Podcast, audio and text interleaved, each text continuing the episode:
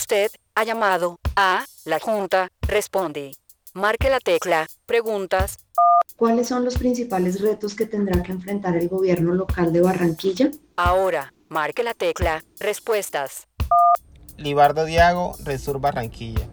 Uno de los principales retos que tendrá el nuevo gobierno local en temas de infancia, adolescencia y juventud es poder implementar estrategias que respondan a la vinculación de esta población ante las diferentes situaciones de riesgo que ellos se enfrentan, resultado de las dinámicas del conflicto que se encuentran presentes en nuestra ciudad.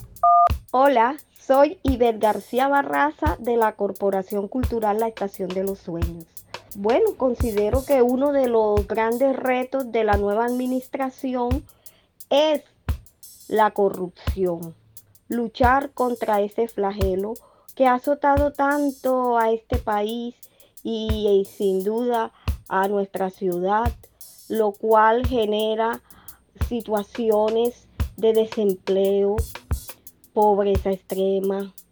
De allí también la delincuencia, el deterioro de los valores, que bueno, la corrupción vendría siendo una consecuencia también de ese deterioro de los valores en todos los niveles.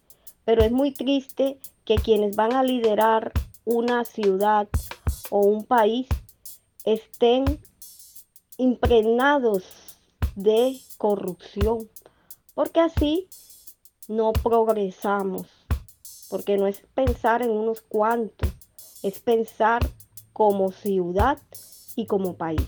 Heriberto Mejía, Fundación Arenosa Vida Fundarvi, de los dos retos que el gobierno entrante debe poner en marcha en el distrito de Barranquilla, uno de los dos sería el tema de paz y conflicto armado. Eh, por ejemplo, el Consejo de Paz, Reconciliación y Convivencia del distrito de Barranquilla no se ha reactivado en estos últimos cuatro años, a pesar que existe la normatividad, pero no existe la voluntad en el gobierno actual.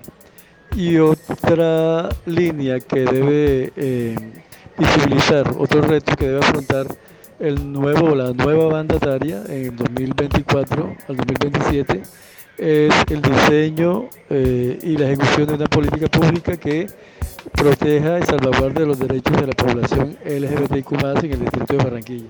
Soy Nasli Mulford de la Fundación Sede Social. Eh, yo diría que los dos retos del próximo gobierno local se relacionan con la seguridad de Barranquilla y el área metropolitana. Pues habría muchos más retos, pero estos me parecen gravísimos. El primero es la extorsión que ha llegado ya a las comunidades y a los emprendimientos, incluso pequeños emprendimientos de las mujeres. Y el segundo es la seguridad misma, cómo hacer entornos más seguros para toda nuestra población. En Corporación Sabores y Saberes trabajamos por la divulgación, investigación y apropiación social de la alimentación y las cocinas tradicionales. Para quienes asuman el siguiente periodo de gobierno, esto implica un reto enorme, puesto que Barranquilla se encuentra ubicado en el cuarto puesto a nivel nacional en los índices de inseguridad alimentaria. Esto quiere decir que un gran reto es garantizar el verdadero disfrute del derecho a la alimentación para toda la población, no solamente en términos de seguridad alimentaria, la cual desafortunadamente han apalancado a través de productos que se generan vía importación y que no están acordes a nuestra realidad cultural. Esto quiere decir que se debe enfocar un trabajo en torno a la soberanía que tienda puentes no solamente a nivel ciudad, sino a nivel departamental para la producción de alimentos buenos, limpios y justos.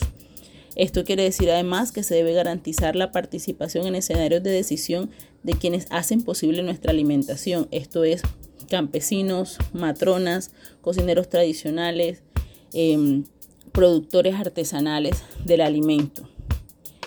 En ese sentido, se deben garantizar también ejercicios de apropiación social de toda la agenda de festivales gastronómicos que se realizan no solamente en la ciudad, sino también en el departamento.